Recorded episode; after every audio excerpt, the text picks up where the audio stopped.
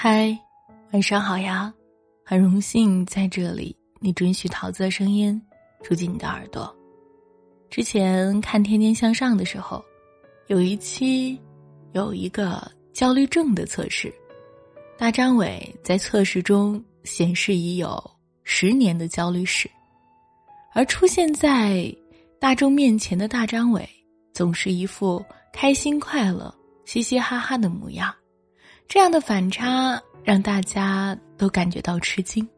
后来，大张伟解释道：“因为别人没有理由去看到你的难过、不开心，所以负面的情绪只能自己消化，即使消化不了，也只能挺着。”他说自己看了一本书，书上告诉他，即使不开心，也要让自己假装开心，这样时间久了。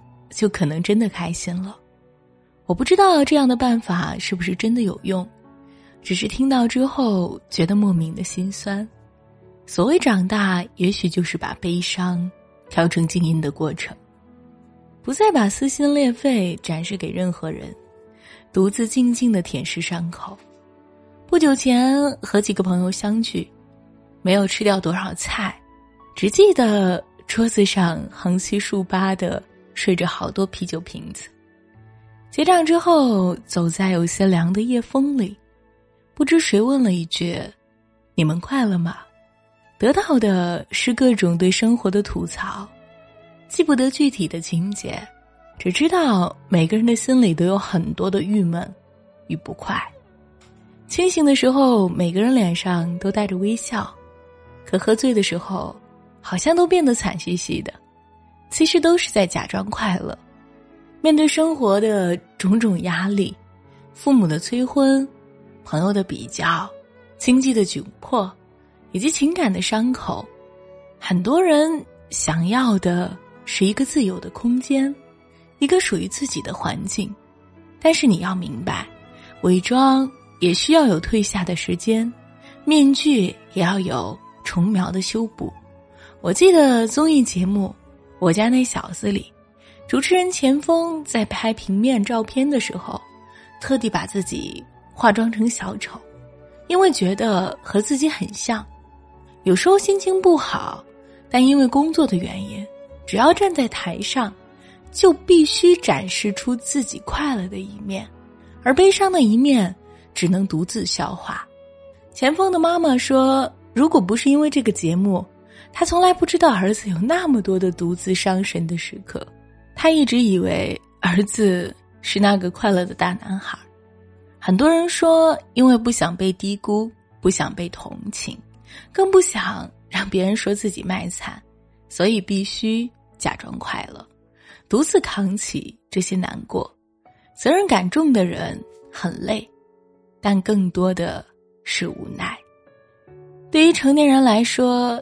假装快乐似乎变成了一种习惯，无论男女，不愿说出自己的苦恼，因为不想把一份不快乐变成更多份；不能说出自己的悲伤，因为有义务传递给人快乐和希望。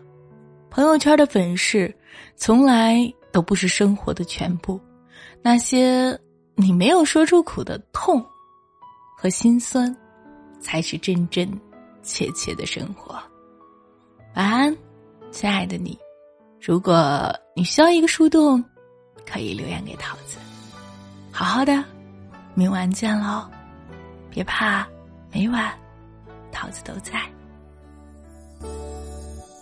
未曾梦，远走何地天边，太累了，谁可懂心里酸？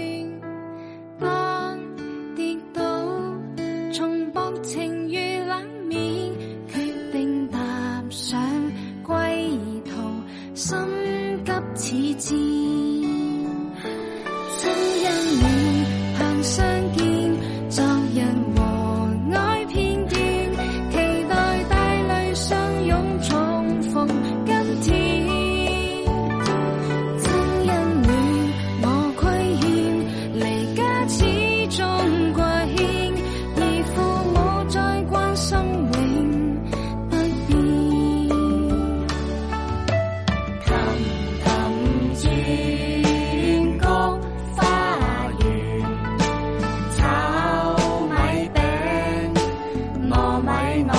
writing.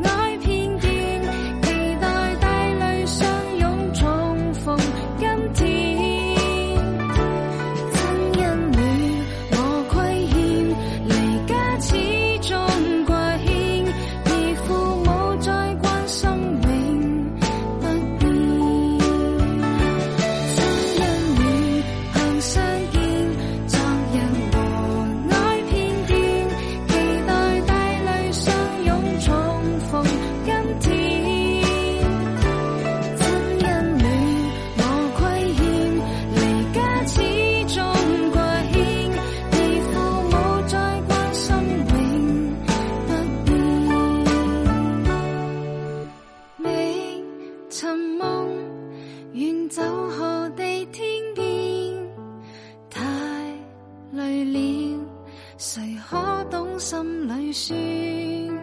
当跌倒，重薄情如冷面，决定踏上归途，心急似。